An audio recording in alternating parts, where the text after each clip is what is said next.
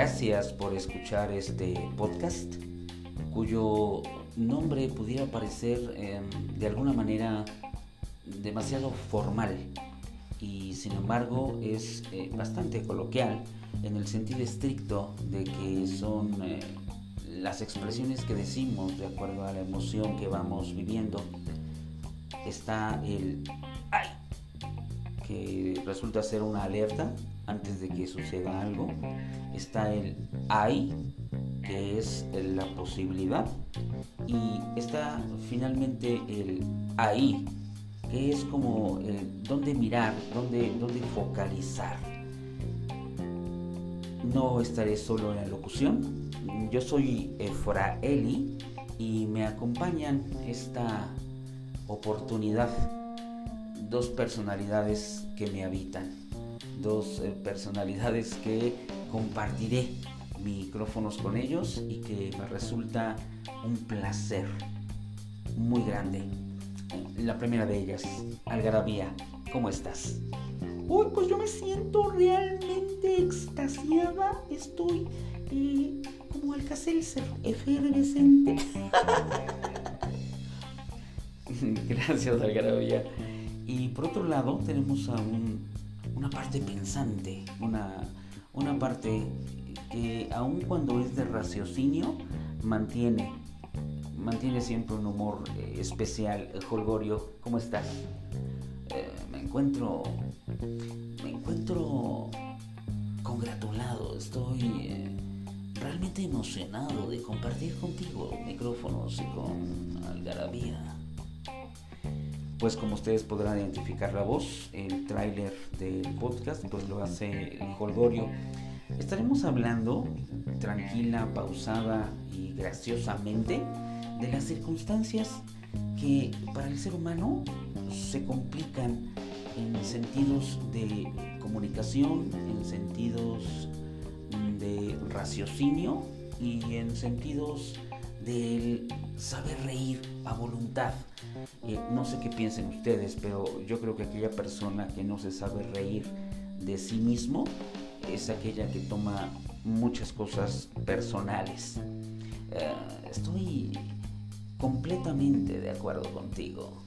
Existe la idea de que una persona que no sabe reírse de sí mismo es que tiene su ego al tope. Ay, sí, cuando tienen el ego al tope, me cagan. Eh, Algarabía, estás efusiva. Sí, yo, yo creo que el término cagar no es algo del todo erróneo, porque quizás eh, no disfrute uno la compañía de esas personas. Bueno, siempre hay una posibilidad de hacer mejor las cosas. No todo el tiempo estamos con la percepción y la vibración alta.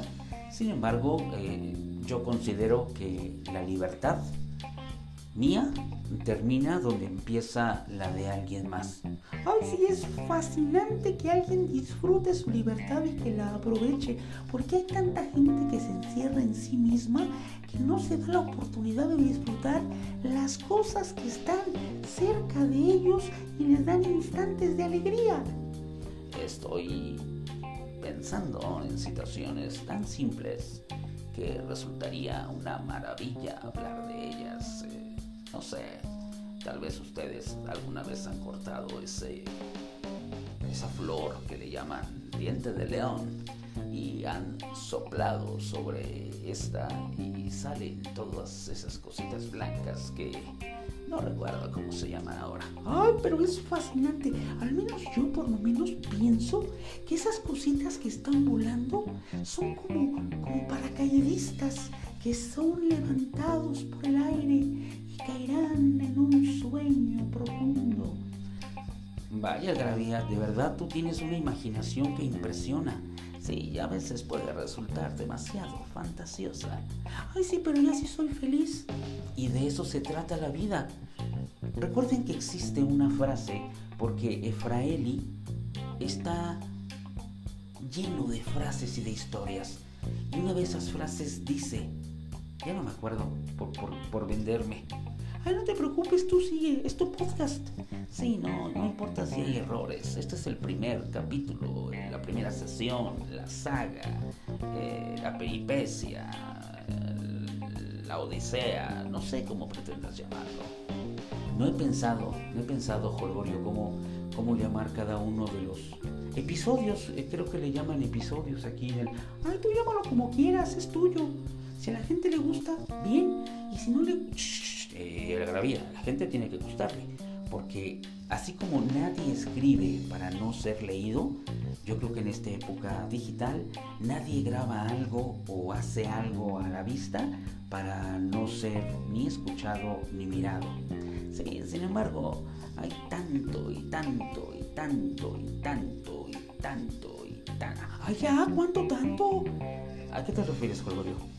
Aquí hay tanto y tanto personal que pretende hacer algo sin contenido, algo de hacer por hacer, algo que no lleva alma, esencia, corazón, espíritu.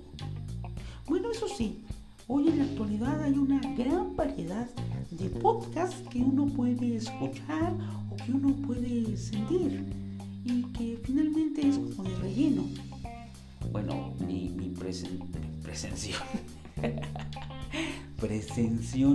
No sé qué me pasó. Lo que pasa es que estás emocionado. Puede ser, puede ser. Lo que quise decir es que lo que yo presuntuosamente pretendo hacer es algo de interés para las personas que nos escuchan. Y entonces eh, el formato básico de, de este podcast estará dado por conversaciones porque las conversaciones pueden ser formales o informales. Ay, sí, pero también hay que llenar de humor y que la gente se sienta contenta. Hay tantas malas noticias que creo que es importante que la gente disfrute lo que oiga y se lleve algo para sus corazones. Y también para su mente, porque el raciocinio es algo importante. Ambas cosas eh, lo son, tanto el corazón, eh, porque Algarabía ¿Dónde habitas? Ay, yo habito en el corazón de las personas. Otras personas lo llaman alegría, pero a mí me gusta algarabía y yo vivo ahí. Y yo, sin duda alguna, el raciocinio puede encontrarse en el cerebro. Soy un convencido que ambas partes, algarabía y raciocinio, eh, habitan en un espacio aproximado como de 30 centímetros y a veces todo el conflicto humano sucede entre que se pongan de acuerdo. ¿Es posible que, aquí puedan ponerse de acuerdo?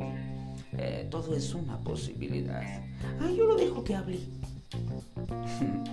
bueno, hemos hablado de muchas cosas, hemos intentado dar un preámbulo de lo que va a ser este podcast y sin embargo quienes eh, van a salir eh, de alguna manera.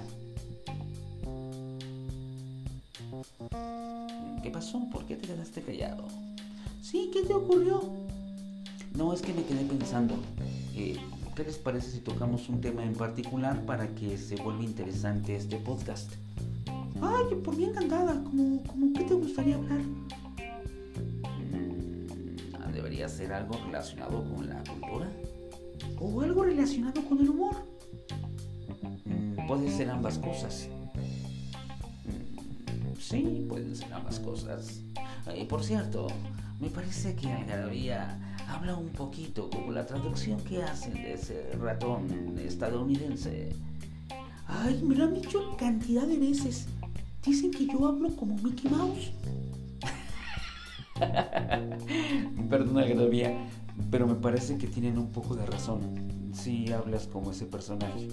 Ay, pero es que había que tener un, tono de voz, un tono de voz agradable y que sea efusivo. Por eso lo hablo así. Eh, es lo de menos. Mientras tú seas algarabía y llegues por el oído al corazón, habrás cumplido tu cometido. Y mientras tú consigas hacer que las personas cambien su forma de ver las cosas, porque solamente así las cosas cambian de forma, eso es preciso lo que pretendo. Pues bien, ¿Qué les parece si tocamos un tema particular? Y este tema particular eh, me gustaría mucho acerca de... Mm, ¿Qué les parece acerca de una obra literaria?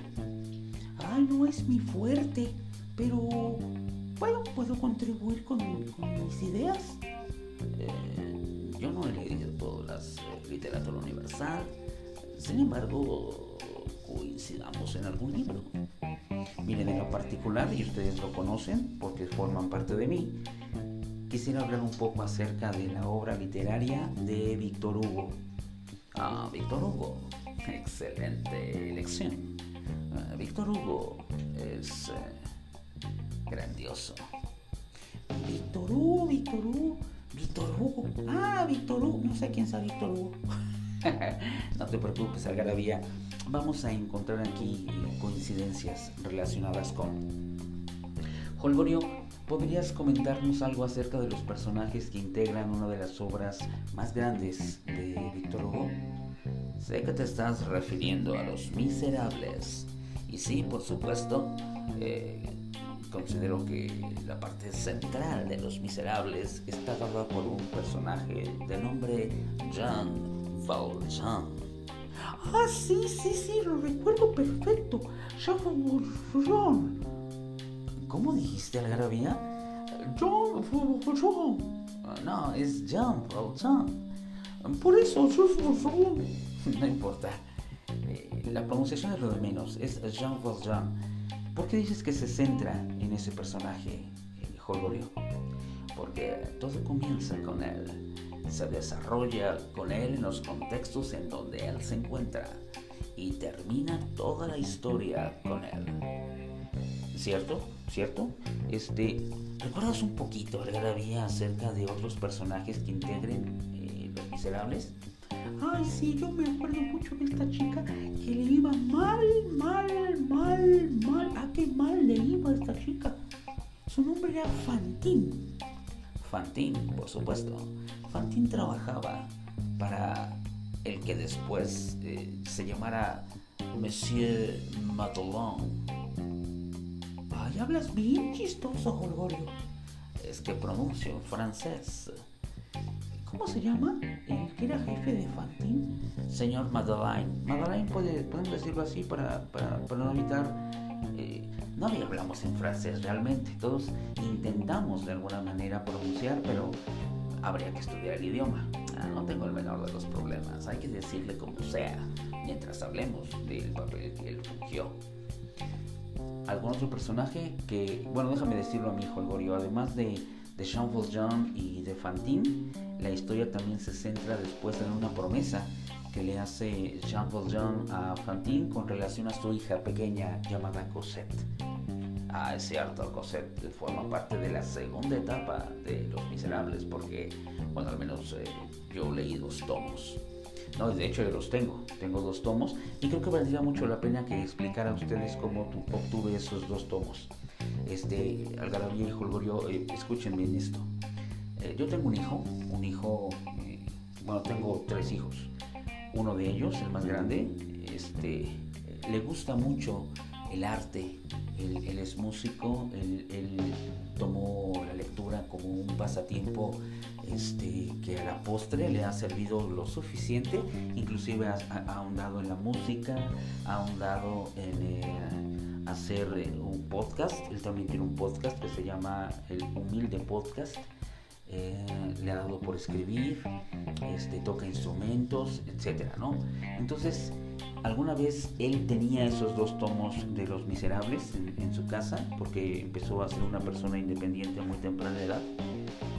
Y yo tenía en mi poder unos libros este, que también me gustan mucho, que son de fantasía, que era la saga que escribió C.W. Lewis, que era el primer libro, este, El ropero, la, el león y la bruja, y tenía como tres de la saga este, de Narnia, ¿no? ¿Se ubican? Ay, sí, Narnia, donde salía un león así enorme con su melena y un montón de animales que, que cobraban vida y hablaban, y había minotauros, y había centauros, y había, ay, precioso, ay, una cosa de... Bueno, sí, sí, ya, ya, ya, ya sabemos cuál es la obra. ¿Y qué más sucedió, Efraín? Bueno, entonces yo decidí cambiar la fantasía por la realidad llamada Los Miserables. Y entonces cambié cuatro libros por dos tomos que vienen escritos, eh, traducidos al castellano, obviamente, pero con lo más cercano a la idea que, escribiera eh, Víctor Hugo. ¡Ay, qué hermoso! ¿Y tu hijo te lo cambió sin, sin problema y estuvo de acuerdo? pues no le di oportunidad porque lo, lo, agarré titubeando, que si lo ha pensado, yo creo que sí, yo también estoy de acuerdo contigo. No hubiera cambiado esa obra invaluable, aunque la de C.W. Lewis también es importante, pero Los Miserables, ja, Los Miserables son Los Miserables. Pues sí, comparto ese, punto de vista, pero bueno, así es como obtuve esta obra y son dos tomos. Entonces, como bien dices, la segunda parte, eh, donde ah, está Cosette, bueno, ya es otro momento en la vida de Jean Valjean. Eh, es vastísima la obra, se puede hablar tanto acerca de ella que no quisiera yo aburrir al, auditorio eh, contando toda la historia. ¿Qué les parece si nos centramos en una parte fundamental de Jean Valjean, que es el principio? Yo fascinada, ahorita que estaban ustedes platicando, eh, me puse a, revisar en, pues bendito internet, ¿no? Yo no sé si Wikipedia mienta, pero alguna vez ahí me dijeron, Wikipedia miente. Y entonces dije, pues sí, pero es lo más rápido para buscar, así que no sé si los datos sean precisos o exactos, pero de que participo, participo, ¿eh? La idea es que podamos entre los tres traer ideas centrales que pueden hacer que las personas que nos escuchen encuentren ese valor ético, justo y moral que se guarda en los miserables. Básicamente, Jolgorio, diste en el clavo. Lo sé, soy muy certero. Allá bájale, bájale. Bueno, no, no, esperen, vamos a empezar. La obra de Los Miserables comienza con Jean Valjean que es liberado de la prisión en la cual estuvo muchos años. Ay, estuvo como 19 años. Varía un poco las fechas en las que se menciona de acuerdo a cómo lo estás viendo. Se han hecho algunas películas y se ha escrito el libro, por supuesto, que es el que tiene la verdad, pero mucha gente se dirige más a las películas. Ah, eso es cierto. La que hizo este Hugh Jackman. Ay, ay, qué bárbaro, qué hombre. Era Wolverine. Y yo dije, ay, el Wolverine. Ay, solamente es un actor. Pero el personaje es otra cosa. Bueno, bueno. Entonces, Jean Valjean es liberado de la prisión. Y entonces, siempre en la prisión que estuvo 19 años, digamos, en esos 19 años, eh, estuvo bajo un eh, rigorista modo carcelario que era hacer trabajos forzados. Ahí se olvidan del nombre de las personas y se convierten en números. Solamente son números, lo cual hace que pierdan un poco su humanidad. Cuando es liberado, este es liberado por uno de los guardias que son de esas personas celosas, excesivas y dogmáticas de algo, en este caso de la ley y este personaje es quien le dice que está a punto de ser liberado. Y es un personaje que durante toda la historia juega un papel fundamental en la vida de Jean Valjean porque desde que es liberado realmente nunca deja de ser perseguido por él. Ay, sí me acuerdo. Este viejo malo que se llama Javert no necesariamente tendríamos que juzgarlo como malo, porque él tiene su propio código de valores y él cree mucho en lo que hace con relación a la justicia y lo legal. Es un punto de vista interesante, Holgorio. Sin embargo, pues los que han conocido la obra de Los Miserables saben que estos dos personajes se vuelven ambivalentes. Uno no puede existir sin el otro. Entonces Javert le dice, aquí está tu carta de liberación Este, sin embargo, no eres del todo libre. Y entonces Jean Valjean piensa y dice, oye, es que yo ya pagué mi condena. Que por cierto, la, la condena fue algo realmente abusivo, porque ahí lo encerraron por robar un pan.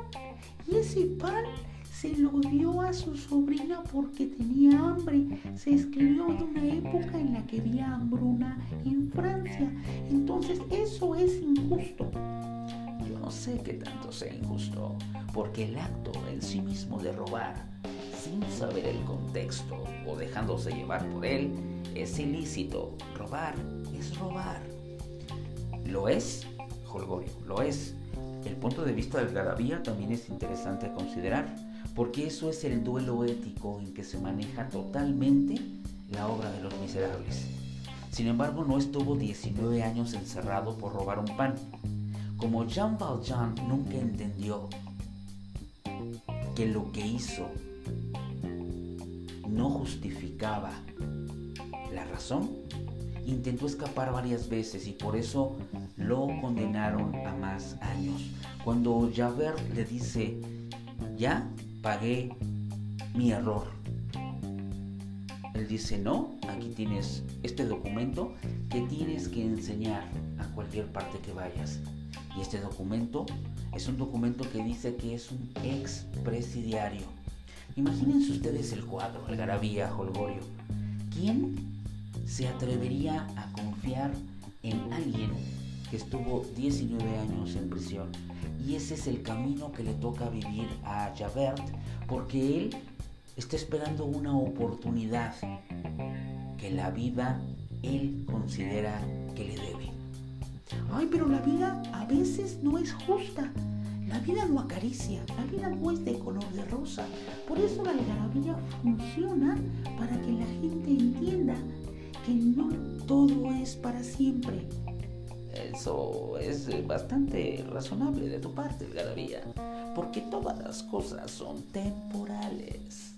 Nada dura para siempre. En el caso particular de Jean Valjean, él va población tras población y pretende insertarse en la vida laboral y valerse por sí mismo, pero esta oportunidad se le cierra cada vez que está enseñando este documento que dice que es presidiario. Y aquí me surge entonces una, una consideración a preguntarles. La condena que le dieron a Valjean por robar un pan para su sobrina hambrienta, ¿es justa o injusta? Ay, a mí me parece que fue un abuso. No se lo merecía. Fue un pan yo insistiría en que el acto en sí mismo fue ilícito y lo que es ilícito tiene que pagarse con justicia. Entonces, eh, yo me quedaría con que sí fue justo, aunque Jean Valjean no lo entendiera. En este peregrinar que va teniendo Jean Valjean es que llega a una abadía donde el abad de ese lugar, en vez de tratarlo como ha sido tratado a lo largo de desde que salió del presidio, le da una oportunidad, cree en él como persona y lo invita a pasar, le da de comer y le da alojamiento. ¡Ay, qué hermosa es la humanidad! Eh, no vayas tan a prisa, Algarabía, porque Jean Valjean se equivoca. Exacto. Lo que sucede es que Jean Valjean no entiende cómo alguien puede, sin conocerlo, sin saber su pasado, confiar en él. Y entonces como es un ser dolido por lo que él considera injusto, entonces comete un acto ilícito una vez más. Y este acto es robar la platería y robar los utensilios de eh, valor que tiene este abad. Cuando toma eso y escapa, como Javert le puso vigilancia, entonces lo atrapan, lo llevan de vuelta con este abad y le dicen, Jean Valjean robó todas estas cosas. Esperamos que haga la denuncia para que regrese a presidio. ¡Ay, otra vez! ¡No puede ser! Sí lo es, y sí sucede. Sin embargo, aquí ocurre algo que transforma la forma de pensar de Jean Valjean y que además le da una oportunidad de recuperar su humanidad y su propio espíritu. Ay, ya, ya, ¿qué fue lo que pasó? Dinos, cuéntanos. Eh, lo que pasó, si me permites continuar, por supuesto, con lo delante. Lo que pasó es que este abad, delante de los guardias, asumió que él le había dado las cosas de valor a Jean Valjean y para convencerlos les dijo, amigo, te faltaron los candelabros que también te regalé, ¿por qué no te los llevaste? Los soldados quedaron estupefactos de saber que había sido un regalo. Imaginen ahora lo que Jean Valjean pensó para sí mismo. ¿Por qué este hombre al que le acabo de robar me da la oportunidad de ser libre? Y entonces el abad le dice, no sigas haciendo esto, recupera tu alma, tú eres mejor que esto. Y entonces Jean Valjean tiene el primer duelo ético que se maneja en la obra. Sí, este duelo ético tiene que ver con el hecho de que alguien le mostró bondad después de venir de una injusticia, de una injusticia que él mismo generó y que Javert le estuvo recordando durante tanto tiempo. Y entonces en ese momento él toma un camino fácil. Y este camino fácil es renunciar a ser quien es. Y en ese momento se decide y deja de ser Jean Valjean. Pasa tiempo y él consigue a través de trabajo y esfuerzo, ser alcalde de una provincia francesa y se cambia el nombre. Nadie sabe quién es Jean Valjean y él es Monsieur Madeleine. Y además es alcalde del lugar. Uno podría pensar, ay sí, ya la armó, ya la hizo en la vida otra vez. Ay, qué emoción, qué bonito cuento. No, no, no es ningún cuento, es una obra literaria y no termina ahí. Por favor, espera un poco, Algarabía, no te emociones. Falta muchísimo por aprender. Una vez que Monsieur Madeleine eh, tiene hasta una empresa de, textiles en donde tiene a varias mujeres que, que cosen y tiene un capataz que está vigilándolas, pues bueno, el destino, la vida, la propia imaginación de Víctor Hugo hace entonces que Javert vaya a donde está Monsieur Madeleine y se ponga a su servicio como la justicia. Cuando Jean Valjean, ahora llamado Monsieur Madeleine, lo ve, ¡ay, me imagino! No, no, no, se le fue el alma del cuerpo. Eso fue lo que pasó. Sin duda alguna, él quedó tan sorprendido que ni siquiera quería que el propio Javert lo viera. Javert no lo reconoció, pero Monsieur Madeleine o Jean Valjean sí sabía quién era él y le sorprendió que se pusiera a su servicio. La vida una vez más pone una prueba y entonces, en presencia de Javert, un hombre cae debajo de una carreta y le dicen al alcalde que está sucediendo un accidente y entonces eh, Monsieur Madeleine va y levanta con toda su fuerza esa carreta para que puedan sacar al hombre que está atascado debajo de ella. Es entonces cuando Javert recuerda que solamente conoce a un hombre que desapareció y que podría tener tal fuerza y vigor por tantos años de presidio. ¡No! Me digan que entonces lo descubre. No del todo. No del todo. Javert tiene sus dudas, tiene muchas dudas al respecto de lo que está sucediendo con